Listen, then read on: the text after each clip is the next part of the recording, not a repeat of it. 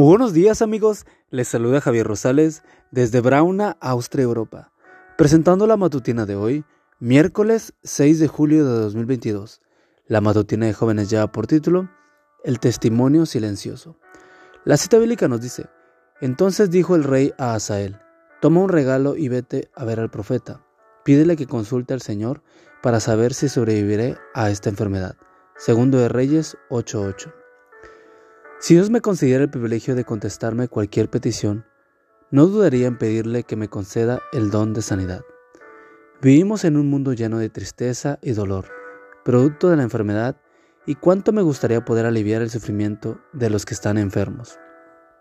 Recibí una llamada de la presidenta de la República, una madre preocupada por su hija, que tenía linfoma de Hodgkin.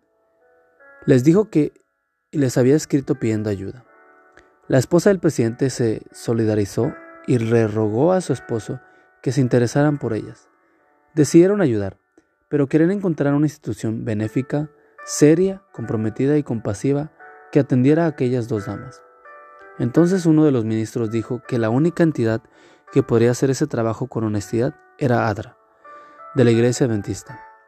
Nos asignaron el caso con la recomendación de no hablar absolutamente nada de religión, y aceptamos, porque el Salvador dio su preciosa vida para establecer una iglesia capaz de atender a los que sufren, a los tristes y a los tentados. Una agrupación de creyentes puede ser pobre, inculta y desconocida. Sin embargo, en Cristo puede realizar en el hogar, en la comunidad y aún en las tierras lejanas una obra cuyos resultados alcanzarán hasta la eternidad. Elena G. de Guay, El Ministerio de Curación, página 63. La familia se puso feliz cuando nos vio en su casa.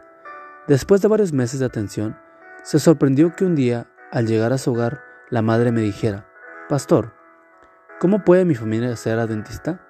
Por supuesto evadí la pregunta y cambié el tema, pero me quedó la preocupación de cómo supieron que yo era pastor adventista. En otra ocasión, me pidieron que las llevara a la iglesia, y no pude negarme. La pasaron muy bien en la iglesia aquel sábado, y de allí en adelante no faltaron más. Hicimos todo lo que estuvo a nuestro alcance para acompañar a esta familia en todo el proceso. La atención desinteresada les hizo enamorarse de Jesús y tuve el privilegio de bautizar a toda la familia. Qué alegría y satisfacción me da poder brindar sanidad física y espiritual. Hoy tú también puedes ser instrumento de Dios para llevar salud y restauración a otros. Amigo y amiga, recuerda que Cristo viene pronto y debemos de prepararnos y debemos ayudar a otros también para que se preparen, porque recuerda que el cielo no será el mismo si tú no estás allí. Nos escuchamos hasta mañana. Hasta pronto.